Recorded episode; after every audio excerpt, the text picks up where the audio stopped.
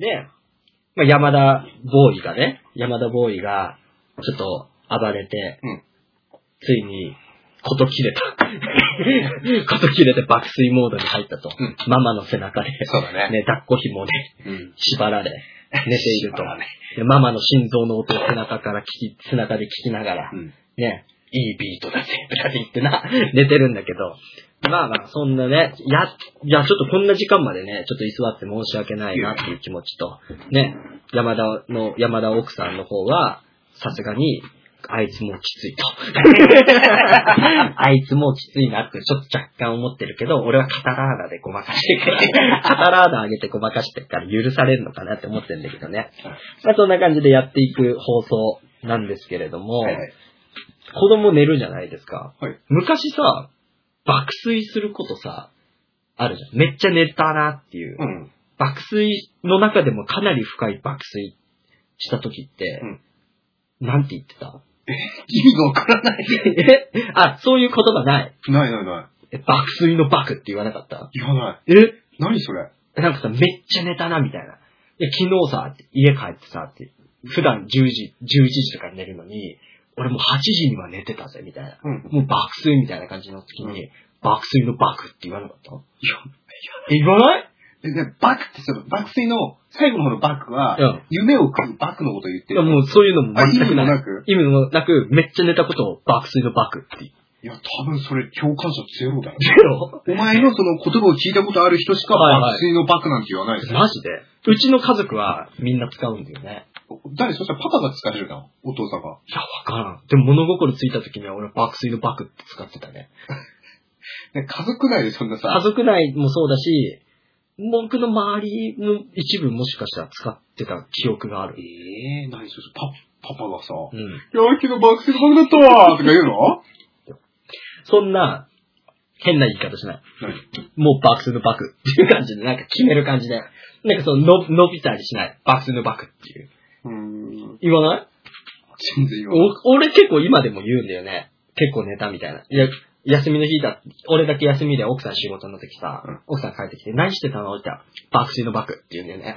で、俺もそれを言いすぎて、奥さんもわかるのさ。うんあずっと寝てたんだ、みたいな。で、俺は結構一般的な言葉じゃないけど、なんか結構なんか方言っていうか、なんかわかる人はわかるみたいな、なんか言葉だと思う。なんか、春日のトゥースはさ、うもう、よみたいな感じじゃん、あれ。うん。トゥースみたいな、うん。それくらいの感じでめっちゃ寝たこと、爆睡の爆みたいな。うん。感じで言うのは、結構俺北海道民なら知ってんじゃねえかなくらいの、いや、ないわ、多分。あ、ないの？だってもうさ、その俺、爆睡のバクって聞いたときに、よく眠るやつにつけたあだ名かと思ったもん。ああ、はいはいはい、お前はい。マジ爆睡のバクだな、みたはいいな。はいはい。うん昨日もいっぱい寝ちゃったよ。でもなんかさ、そういう言葉あるじゃん。なんか、なんか爆睡の爆はちょっとローカルすぎたけど、はい。なんかさ、そういう、なんかちょっとローカルだけどみんな知ってる、なんかさ、なん、なんだろう。相反してるだろう。なんかさ、なんだろうな、よっこらしょじゃないけどさ、なんかさ、そういう言葉あるじゃん。方言。なんか、もうこれ一部の人しか使わないのにみんな意味知ってるみたいな言葉。一部の人しか使わねえのにみんな意味知ってるっておかしいななんだろうな、なんか、なんか、よっこらしょ、よっこらしょもさ、うんよっこいしょういちみたいな言う人いるじゃん。うんうん。そういう感じのさ、なんかローカルネタじゃん。よっこいしょういちっても親父ギャグっていうう。。あ、じゃあまあ、親父ギャグ。でもあれは別にローカルではないよ。あーそその世代はピンポイントであるけど、その世代では共通認識。あー、よっこいしょういちうん。ああ、いや、じゃあ爆睡の爆は、そのあたりまではもういかない？全然行くどころかもう、何言ってんのこいつ。ゼロみたいなシャブやってんの？やばいやつ、やばいやつっていうか、うん。危ないやつだ。でも、もう、春日語と一緒だよね。その春日の、はいはい春日組の中では通じるけど、はいはいはい。一般人には通じないみたいな。ああ、え、そういう言葉なんかある？なんか、なんか、いや、自分だけじゃなくてもさ、うんなんかよっこいしょういち的な感じのさ、うん。なんか爆睡のバック的な感じのさ、なんかう浮かぶのある？俺なんか今ここら辺まで出てるけど、うんなんか、なんか、で出ないみたいなのがあるんだよね。これあったみたいな。これが一番ベストみたいな、ベスト模範回答みたいなのが、ちょっと出かかってるのに出ないんだよね。この言葉博士である山田くんにちょっと僕はさ、聞きたいんだよね。爆睡の爆的な、なんとかの何的なさ。なんとか、なんとかの何いや、脳つかなくていい。なんとか、なんとかで、なんとか何々でもいいよ。よっこいし、よっこら小一とかさ、なんか、なんかちょっとこうさ、それ系の言葉、それ系の言葉欲しい、今。今作ってもいい、むしろ。すごいなんか、しっくりきたら、それを俺採用する。今後使う。いや、なんか、なんか俺も出かかって出かかってるよね。いっぱいあるんだよ。いるよね、いるよね。いるんだよね。まあ、ちょっとこれ、めっちゃネタなんで、今ちょっとね、見てる人いたら、教えてほしい。なんか自分それ的な、うんうんなんか、うちの家族はこれを使ってますとか、ね、うちの夫婦、夫婦だけの言葉でこれがありますみたいな。あちなみにさ、はいそんな大したインパクトもなければ、はいはい。あの、なんていうの、楽しいあれでもないけど、はい。俺昔から、はいテレビのリモコンのことチャンネルっていう。あ、それはそうでしょ俺もチャンネルでよ。そう？うん。チャンネル撮ってって言ってさ、うんうんうん。あとね、え、ゲームソフトのこと未だにカセットっていうのね。まあまあまあ、うん。まあ、なんていうの、それ、それ系ので面白いのが欲しいんでしょ？いや、それ系でなんか俺が、その爆睡の爆並みになんかしっくりくるやつ欲しいんだよ。爆睡の爆は今後みんな使った方がいいよ、マジで。使いやすすぎる。いやーもう、なんかもう、だってもう、なんていうの、特定の一人を指してるように聞こえちゃうもん、爆睡の爆って。おー。現象を指すってわけじゃないよ。いやでもそれはまだ爆睡の爆慣れしてないいや、から。だよね。うん、そういうことだよね。俺はめちゃくちゃ使うからね。うん爆睡の爆って。うんうんうんいやそういうのをなんか教えてほしいし、うんなんか一般的な部分でそういうのがあったはずなんだけど、今浮かばないから、浮かばせてほしい。うんうんうんから、なんか今ちょっとそれを期待してる。期待してるけど、うんまあ、それをずっと待っててもしょうがないから、ちょっとまたコーナーを。コーナーを行くいい切り替えだと思う。コーナーを行くんで、もし浮かんだら全部の話切って教えて。どんだけ話盛り上がってても、浮かびましたっていう感じで教えて。あ、はい、わかった。でさ、コーナーと関係ねえけどさ、はい。今日さ、こあの、コメントついてるからさ、はいはい。あの、もし知ってる人がいたらさ、ちょっと俺ツイッターで拡散希望で出そうかとも思ったんだけど、はいはいはい。全然フォロワーい悩み相談フォロワーいないんだけど、はい悩み相談じゃなくて、はい。あの、人名だと思うんだよ。はい。で、ん全くちょっとヒントなし。はい。なんだけど、ウッディナルディって、ウッディナルディ？うん、っていう、はい。ん多分人間の名前。はい。何かで聞いたんだよ。え、検索しても出ない？出ない。なんかね、検索したら、うんウッドでできた、なんかナルディっていう会社の車の番組しか出てこない。うん。いやウッディナルディ。いや、多分、いや、なんか響きが似てるだけで若干違うかもしれないんだけど、はいはいはい。ウッディナルディなる人物の名前がずっと頭から離れないね。はいはいはい2日前くらいから。ちなみに言葉さ、今コメント、ポジコロのポジってきたんだよね。どういうこと？これはかなり前半の放送から聞いてるもっさりさんだからこそわかるポジコロのポジね。でこれ、爆睡のバカみたいな爆睡のバグみたいな感じで、めちゃくちゃコロナ持ってるゲイのことだよね。ポジコロのポジ。完全にポジコロのポジ。なんか、僕はもうポジコロのポジだった。もう性欲も、性欲も拡大してるし、コロナも拡大してると。ポジコラポジコロのポジ。いや、やっぱ、もったいさんはワードセンスあるわ。もったいさんワードセンスあるよね。すごいな。すごいね。ポジコロのポジ出す。で、なんか、ちゃんと俺らの話聞いてるんだなっていう。それで、なんか趣旨を理解した上で、その要求を超えてくるていう。求を超えてくるね。斜め上行くみたいなね。かなり、なんか、常にホームラン。俺は打席に立ったらホームランしか目立たないみたいな。なんか、一塁打、二塁打、そんなのアウトも一緒だぜみたいな。うん俺は常にホームランみたいな感じの、もったり、もったりパワー持ってるね。これかなり強いかなな。り強い。うまい。うまいとこ持ってるわ。ポジコラのポジって、ポジコロのポジただ、使い道がないっていう。日常生活でこの、日常生活でさ、俺ポジコロのポジみたいな 感じで言われたらな、あ、でもさ、あくまでもさ、なんかめっちゃ、ニコ生の方もコメントがすごいんだよね。あ、今来るぞ来るぞ、これ、これもね。これコメントを残して去るの？いや、降りるやつもいるけど、ほぼ降りないで、もうなんていうの、はいはいはいもうもう言っちゃえばさ、うぞうむぞうのクズが、時間潰しのために、はいはい人を。傷つけて逃げていくっていうはいはいはいはい。山田山田硬い。いや、マジ。これ写真で見え、見えるレベルじゃないからね。これ山田はすげえからね。山田はもっと、もっとバルクあるよ。なんかバルクっていう言葉は山田のためにあるみたいなとこあるからね。ね。なんか、山田バルクみ、山田バルク株式会社みたいなの経営してる社長、社長。だから、めちゃくちゃ強えと。っていうかさ、これさ、毎回さ、この組みはい立ててさ、はいはいはいなんかゲイって言ってくじゃんい。や、ゲイだ。なんな男二人並んでる写真見るとさ、もうゲイってさ、あなんていうの、もうゲゲイに対するハードル低くなってない？あ、なるほどね。はいはい。ゲイに対する、それめちゃくちゃいいことだよね。それどういうことゲイに対する世間のハードルが低くなるっていうことは、それだけゲイが認知されてるってことでしょ？なんかもうさ、なんかゲイっていうか楽しい、面白いこと言ったでしょ、俺みたいなさ、もう、うん。なんていうの？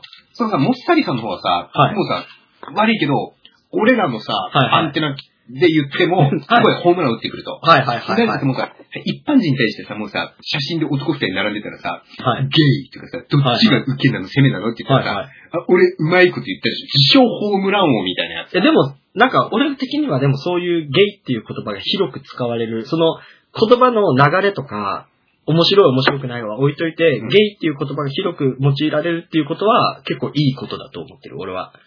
その、いろんな人、ゲイじゃない人にもゲイっていうのが認知されてきて、うん。男が二人並んでることに対して嫌悪感を示さず、ゲイだゲイだって言って寄ってきてくれる、なんかその、寄ってくるってな寄ってくれるのんけみたいな。な 俺的にはなんか結構ウェルカムっていうかね、なんかもっと、もっと来いよみたいな感じするね。だからなんかそれが面白い面白くないか置いとく。それもうさ、ん。面白い面白い置い置いといて、はお前が男を求めてるってことでしょ、それは。い。いやなんかそういうくらいなんか難しい、難しいな。なんかその、男を求めてるっていう言い方をするとさ、またゲイの、ゲイの、ゲイとしてのなんかその、評判が落ちるっていうか、ゲイっていう言葉の評判が落ちちゃうのよ。なんかゲイは男なら誰でもいいみたいな。まあ、お前がそうだなんかそういうことじゃないんだよね。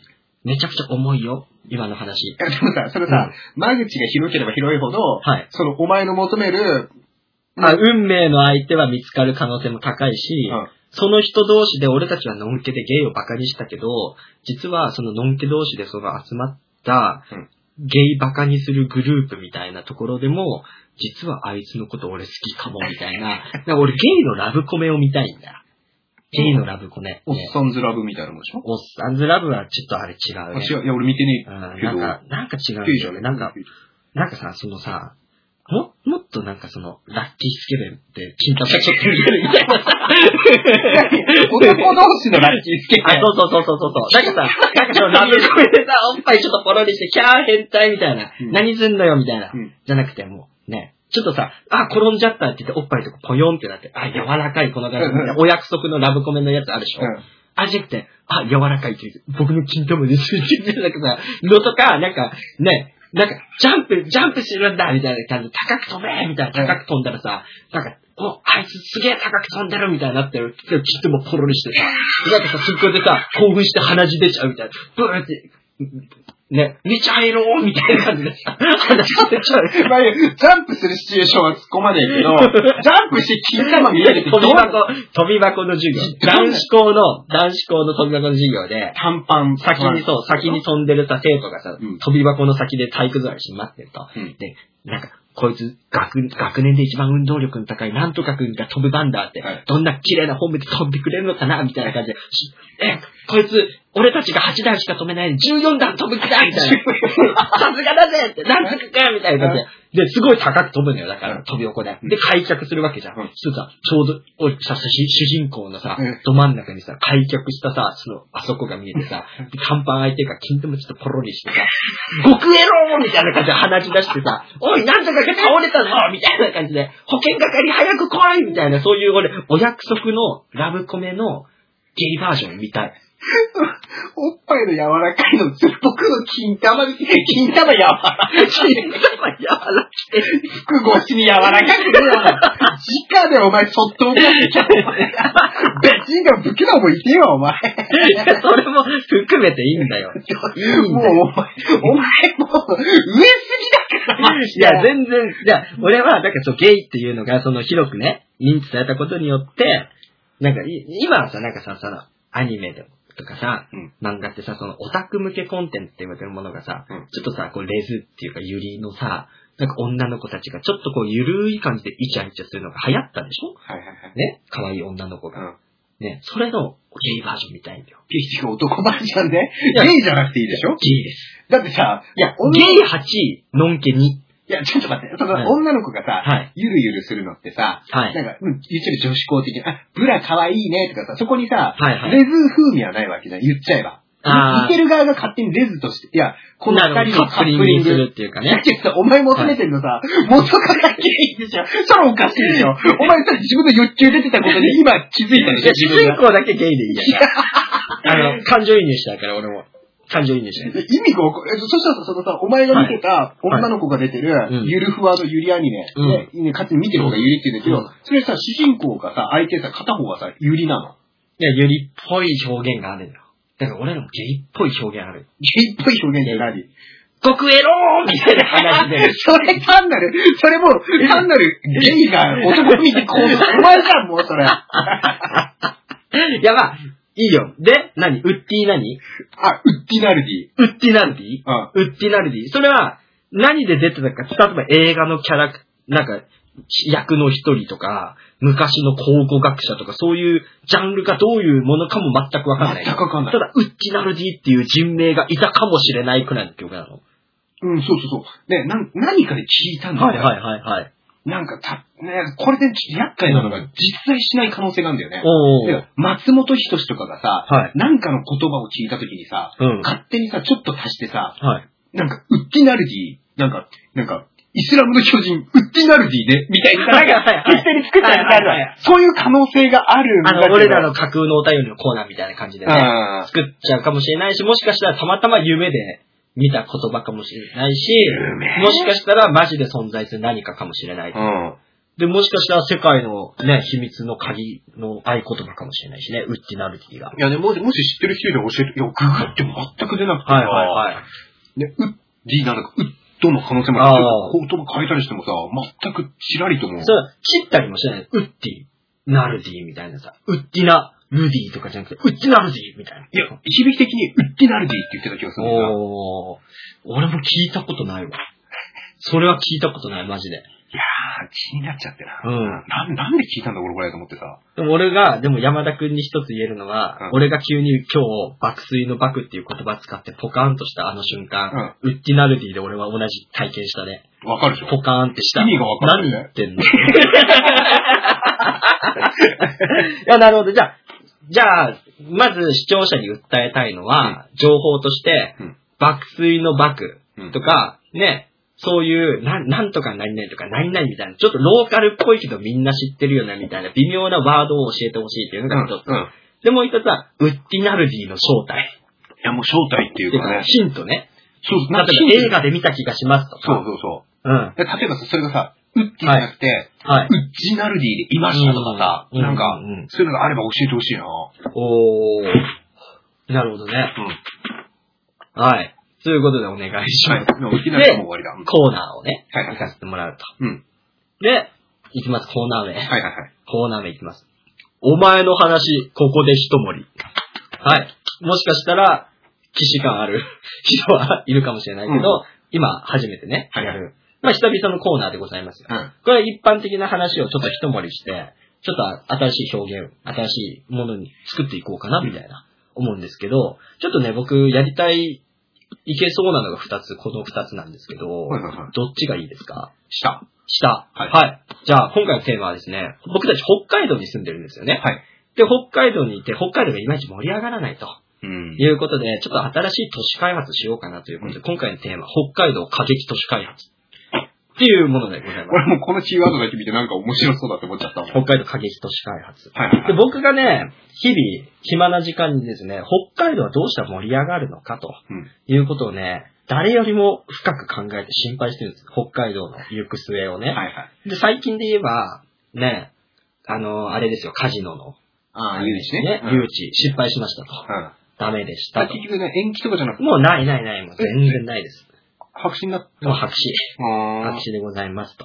いうことで、まあちょっと未来がね、行く末がさらに心配になったなと。うん。で、北海道新幹線、ニュースにもならないし、盛り上がりもせんと。いらねえよ、あれほんと。ねまあ函館までしか行けない。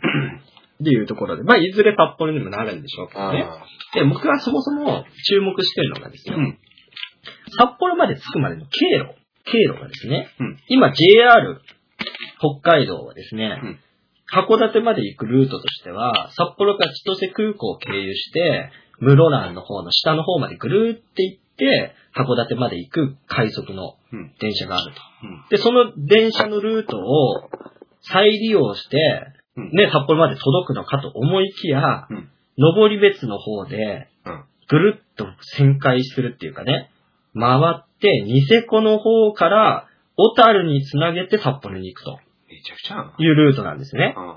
で、なると、まあ、今までそういう路線がないから、まあ、道を作り直さなきゃいけないっていうところ。で、さらに言えば、新幹線来たら盛り上がるねって思ってたその室蘭側のね、うん胆振地方の人間たちうん。はもう無理だと。俺たちに経済の未来はねえ、みたいな。うん。思っていて、で、さらにその胆振地方で言ったら、ね、カジノが誘致されると思って、それも白紙になったと。うん。もう何もないじゃないかと。うん。うん。いうことで、まあ、逆にニセコの方はね、うん今中国人とか関係で盛り上がってスキー場、うん温泉がある、うんご飯も美味しい、水も美味しい、素晴らしいところだと。で、登別は温泉があります。で、小樽は食があるとうん。台所だと。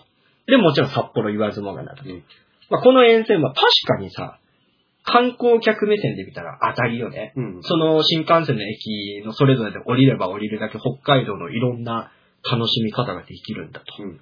思えばいいんだけど、んそれだけでじゃあ北海道すべて盛り上がるのか。そもそも、うん今ね、新千歳空港でめちゃくちゃ飛行機がある中で、うんわざわざ電車をうん。選んで途中下車してまでうん。各地方を楽しむのかとうん。いう問題点を僕はちょっと昔以前から持ってましたと。うん。じゃあ北海道、うんどうすれば盛り上がるのかというところなんですよね。うんで、僕は持論があるんですけどうん、山君的には何かありますか？先に。いや、俺今のさ、お前のさ、はい話聞いてさ、うんもう、なんだろう、超一極集中でよくないもうさ、登別さ、はい。なんかどんくらい札幌から離れてるか知らんけど、札幌から30キロくらいのところにガッて持ってきちゃえば。え、温泉ごとですか？もう温泉ごと。それ、大だらぼっちが必要ですよ。いや、もうなんていう、もう今、今、登別が収まるべき場所にある、はい。例えば適当に挙げる北広島。い、らないでしょ。い だから、や、いやいやいや、待ってくれと。うん。まず、登別に関しては、うん。札幌から車で高速乗っても1時間半以上かかります。うん。2時間弱かかります。うん。相当離れてますね。あ、そうなんだ。はい。でもう、なんで、さらに言えば、うん登別行くくらいならっていうことで、札幌の人は大体札幌南区にある定山系温泉行きます。はいはいはいはいはい。はい。なんで、た温泉の質で言えば、硫黄、硫黄がすごいと。うんうんね。くせえと。うんそれが、で、あと鬼、鬼が名物なんですうん。ね。うんなんで、登別に関しても、まあ、そこの温泉の良さ、うん温泉のちょっと今まで北海道の温泉とちょっと質が違うなっていう良さと、あと鬼が名物なんで、うん僕は登別に言えることは、いろんな鬼とコラボするっていう。あ、そうなの？ところ俺今の聞いてもさ、はい。なんか北海道から 高速で1時間くらいの距離に持ってきて、はい。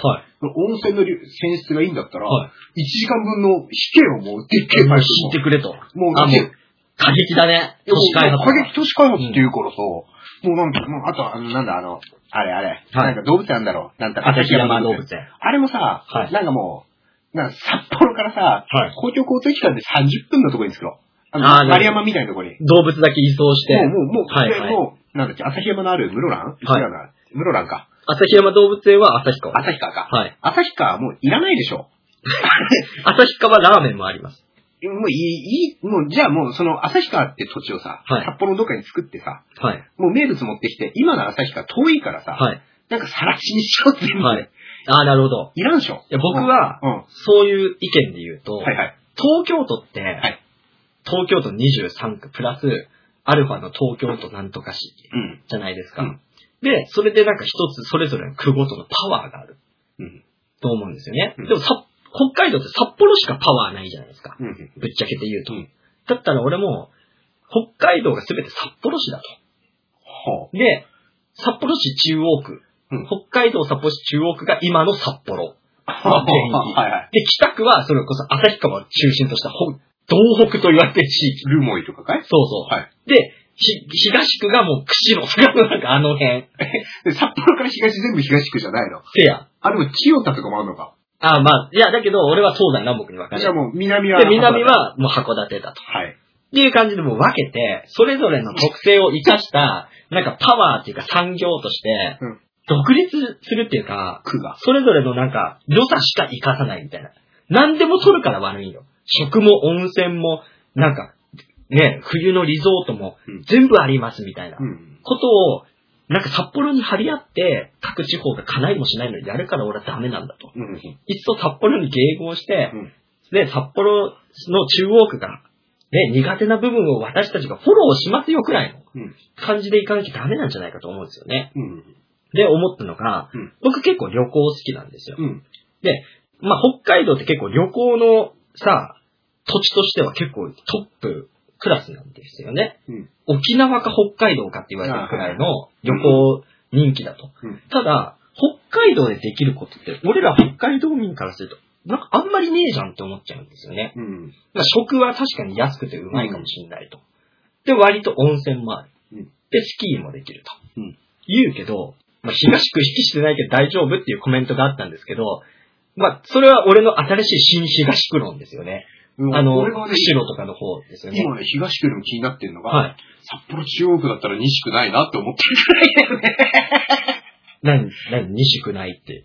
だって札幌中央でしょ？はい。札幌、ほぼ、ね、海に近いじゃんはいはいはい。西区なくないと思って。西区？西区。小樽以降ありますかあ、そう。はい。はい。で、西区に関しては、今の札幌市西区あるじゃないですか。うん僕の新西区じゃなくて。うんうん。元俺の住んでる西区。西区に関しては、なんであるかっていうと、札幌市の中心街へのベッドタウンとしてのパワーが強いんですよね。うん。だから、新西区でもベッドタウンとしての機能を果たすのか、うんもしくはですよ。まあ、じゃあ分かりやすく、じゃあ今、西区の話題出たから西区うん。行きますよ。まあ、東区に関してはちょっと俺も今困ってるから、一回時間をかけてくれ。あ、はいはい。はい。で、西区に関してはうん、まあ、中央区から近いと、行政からも近いから、うんベッドタウンになりたいとうん思ってるんだけど、それだとちょっと足りない何が？パワーが。でも俺は思ったの。うんほ旅行が好きでう、んいろいろ北海道回ってみたけど、うん北海道って、なんだろうな、なんか、自分のその食の良さっていうかさ、うん。食と、に溺れてるんだよね。なんか、舐め切ってるっていうか、なんか、動産食材出しとけばいいんでしょみたいな。なんか食、食だけみたいな感じなんですよね。うんでも他の都道府県に行くと、うんなんか食だけじゃなくて、うん見栄えとか、うん体をすべてこうリラックスするための工夫がすごいしていると。うんね。だけど、北海道って意外とこのリゾートホテルって言われてるのに、あんまりリゾート感ないホテルがすまあそうごい多い。うんわかるわ。ね。まあそれはもちろん寒いからとかもあるかもしれないけど、そういうのも含めてさ、俺は最強のリゾートホテルを何個か作るべきだと思うんだよね。で、それを置くのが西区。新西区ね。新西区。で、新西区は現、何小樽と、小樽とか、なんかそう、なんだ、シャコタンとかのはいはいはい。方でうん、だからシャコタンからの海、うん漁村と、あとフルーツ農園とかあるじゃないですか。ああ、とか夜市とか。ね。はいはいそのフルーツとか魚うんを産地直送で小樽に集めますと。うんでそこのでっけえリゾートホテルに、うんまあそこの美味しいご飯、うんそしてすごい綺麗なリゾート。うんで、夏はその涼しい、ね、うん。まあ、比較的涼しい避暑地で、かつ海もあって、うん泳げる。で、なんかビーチで、なんかそのね、パラセーリングができるとかさ、うん。もうあって、冬は冬で、なんか冬の海を眺めながら、送迎バスで、なんかすごいスキー場を整備してさ、うん。リゾートスキー場にしますうんみたいな感じにして、で、かつ、小樽には港があるんで、そこでは、もう正直漁業に関しては、シャコタンのあたりに全部任せて、うん。ここの小樽は、もうクルーズ船とかしか乗り入れない、なんか、セレブ御用達のリゾート地みたいにすると。うん。でも豪華客船をどんどん招き入れ、マリーナをね。そうそうそうそう。で、そのリゾートホテルから見えるね、ちょっと豪華客船見ながらね、うんで、パパあの船乗ったことあるんだよ、とかって言ったら、うん。に、いや、パパすごい、僕も乗ってみない。来年行こうな、みたいな 話をしたりとかね、はいちょっとリッチな気分を味わえる、なんかリゾートにするのよ。うん。で、ショッピングに関しては、まあ、札幌まで、電車で40分行けばもうでっかいショッピングができますと。うんここはもうあくまで体を休めるためだけに存在するうん。避暑地、避暑地っていうかまあリゾート地だとうん。いう感じで栄えてもらいます、西区は。うんまあまあまあそこは OK でしょオッケー。まあう。ままあホテルでの観光のすごいお金がバッシャバシャで、うん食ももうバッシャバシャよ。うんで、お金がもう稼げると。うん。で、まあ中央区からしたら、西区は手放せねえ、みたいな。西区はいい、いい、思われてると。で、はい西区はもうそれで成功します。はい。で、まあ南区、南区行きますから、南区ちょっと函館。函館から、苫小牧までの間ね。あ、そっちもいいね。ぐるんとこあの、うん。ぐるっと、だから横長になる感じよね。うん。はいはいはい。はい。まあ、千歳に関しては、交通の所要だから中央が手放さないと。だから千歳までは俺が悪いけどもらうみたいな。その代わり、俺たちは土地はちっちゃくていい。だから、中央区に関してはあれさ、なんか韓国のソウル特別区みたいな感じで、ちっちゃいのに経済の発展が半端ねえみたいな感じにして、うんで、南区。南区は正直函館っていう土地以外に ない、ないのよ。今のとこね、パパワーが。ワーとこパワーがないと。で、言ったら、まあ、新幹線の現ね、出入り口だと。で、函館室蘭苫小牧ってフェリーの入り口があるんですよはいはいはいで、。そこに関しても船便でこう、まず来させると。うん船便で、まあ、例えばな、なんか仙台あたりの人たちはさ、うん飛行機乗ってまで、なんか、北海道行きたくないな。うんでもフェリーだったら安いならいいか、みたいな人たちを無理やり呼び込むと。うんうんうんで、まあ、漁業。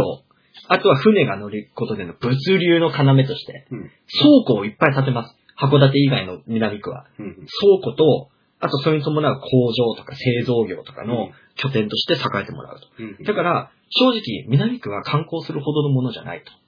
だけど、経済として、物流として、中国から見ればちょっと捨てがたいと。俺らのその、ね、俺らがその物流をやると正直空気が汚れると。うん南区には悪いけど空気を汚してもらって潤ってもらうぞみたいな。ちなみにさはい。その南区に仙台からフェリーで来る人何しに来る？出稼ぎ。あり。あり。でしょ？あり。で、まあそういうさ、なんかさ、なんかよくあるじゃん、機関校募集みたいはいはいはない感じで、機関校募集して、もう、なんか、そもそもそこに機関校に行きたいけど交通費ないと。うんだけど、何月何日に仙台駅まで来れば、俺たちがフェリーで連れてってやるみたいな。なんかもう、なんだろうな。なんか送迎バスじゃないのよ。送迎船みたいな。まあまあ、地獄のエスそコーの代わりル。、その代わりフェリー乗って半年間働いてもらうみたいなうん感じになって、まあそこで出稼ぎもできるし、物流の関係もあって、経済も発展すると。うん。で、なんかそこにいることによって、まあ雇用問題の解決。そうだね、いいね。うんで、さらに、製造業、日本の製造業が最近落ちてると。うん。技術も人も少ないと。うんここも改善すると。うんで、かつ工場それ、それぞれがね、近くに集まることで、うん今までは部品を A っていう会社の工場で作ったら、それを作ったのを納品先の B にやって、B がさらに組み取ったものを C に送ると。うん。それのコスト、運送のコストもかかってたけど、そこに一点に集めることで、物流の金額、そして生産の時間も短縮できると。まあ、シリコンバレーみたいなもんだなそうそうそうで、かなり強くなると。うん。うん。その代わり空気クソだと。だけど、しさらにいいのが、そこに宝井を一個用意します。うん工場夜景が見えるんですね。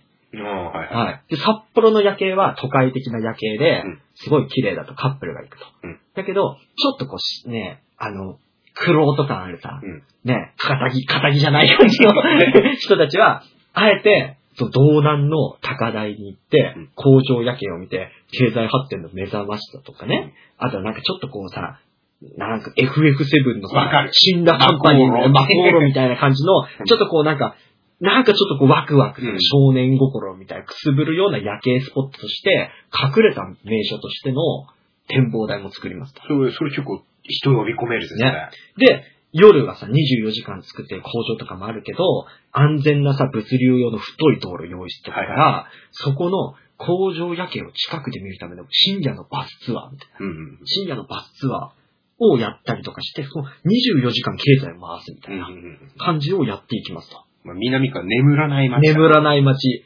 で、眠らずに働く亡者の街と 言われている街だと。うんで、そこをセレブたちがバッツアーで行くことで、俺たちは休んでるのにノーみたいなね、感じで優越感にしてあげるけど、でも俺たちもその製造業で働く傍ら、相当なお金ももらえると。ね働いてる以上ね。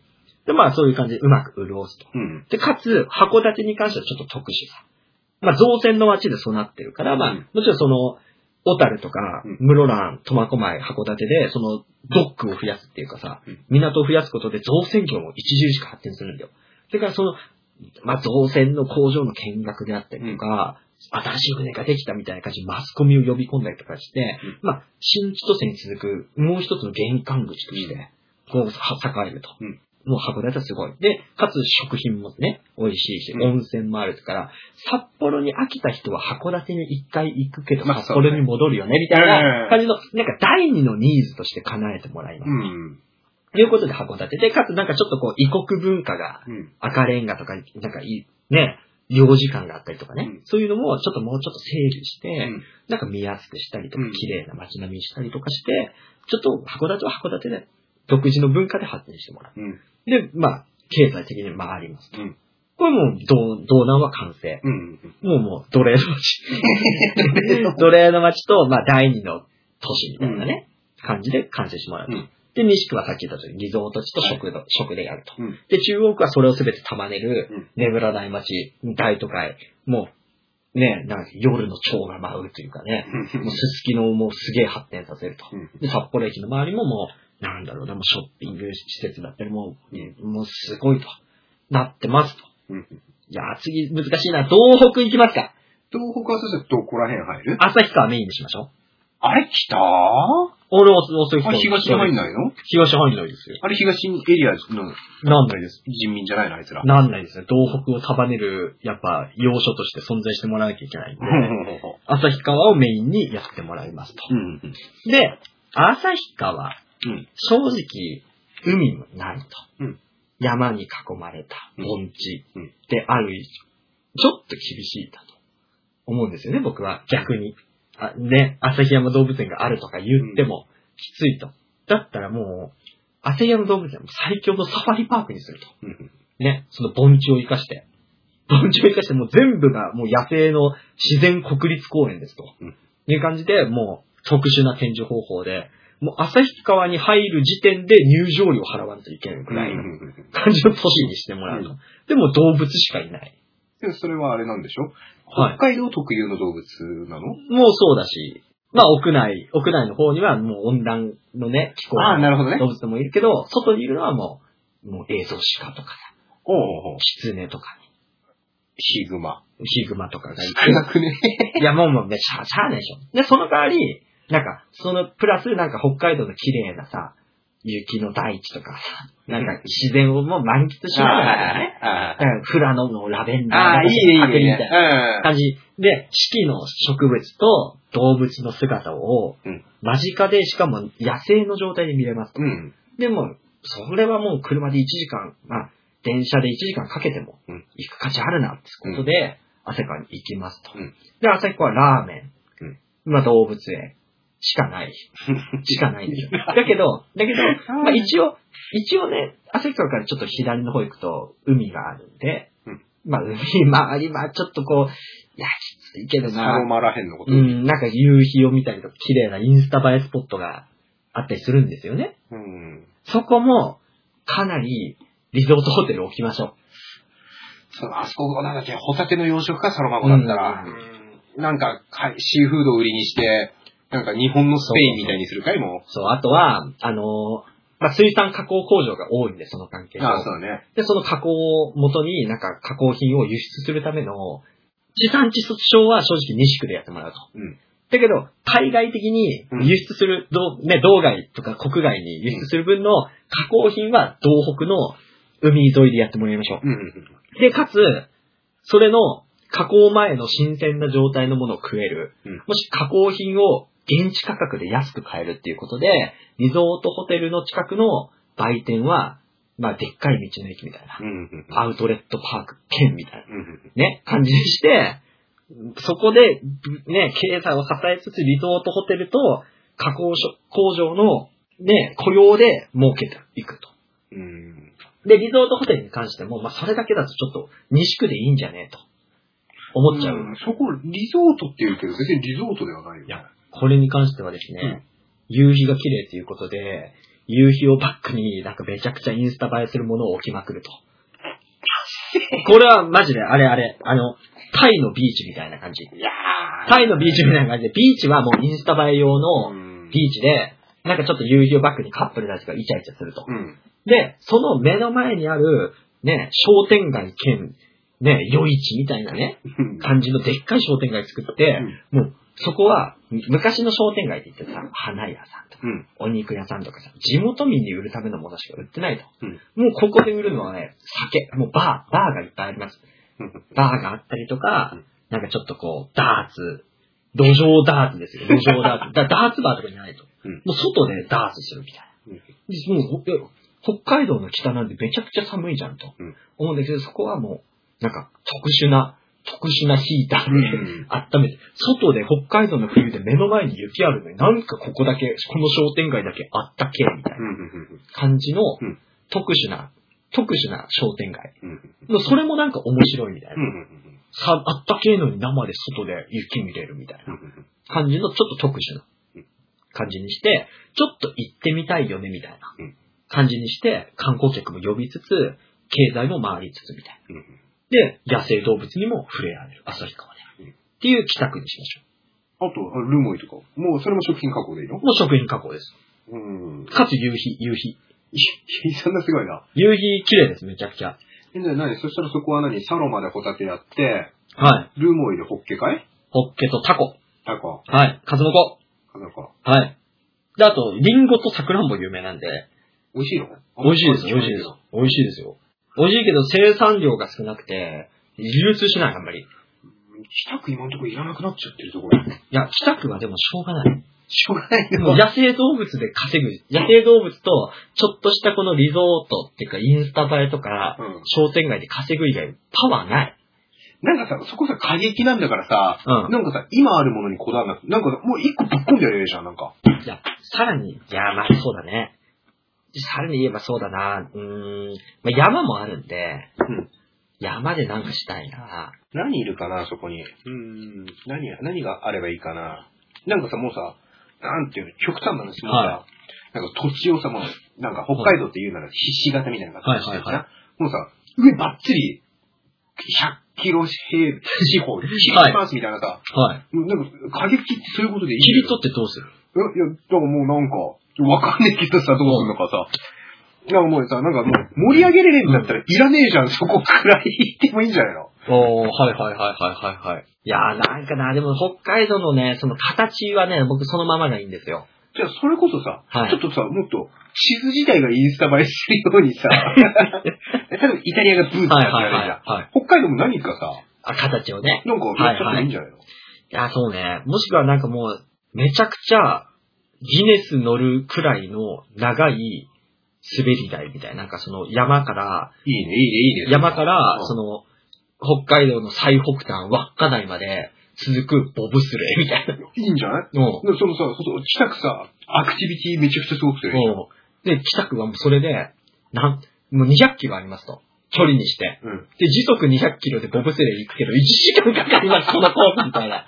で、さらに、たどり着いた先から、うん乗ってきた場所に戻るのに3時間かかりますと。うん。ね。だけど、やる価値ありますよね。いや、だよな。うん。あとさ、あの、なんかさ、鹿が増えて問題になるとかさ、うん。熊が増えて問題になるとかあるじゃん。よくさ、なんか VR 体験とかでさ、なモンスターとかってあるじゃん。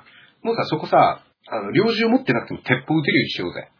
ああ、あ、それだったらさ、もうさ、VR で連動して、自分は完全に安全な場所にいて、んその VR と連動した自分の目線と同じロボットがいて、ん自分がコントローラーで銃撃つと、そのロボットが猟銃撃って安全なじところからリアルタイムで熊殺せるみたいいいね。な。うん。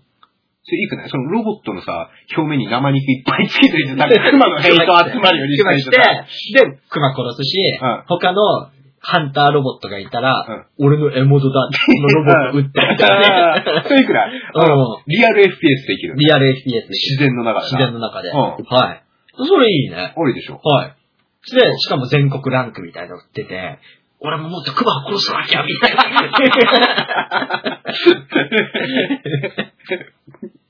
いや、いいね、それはね。うん。はい。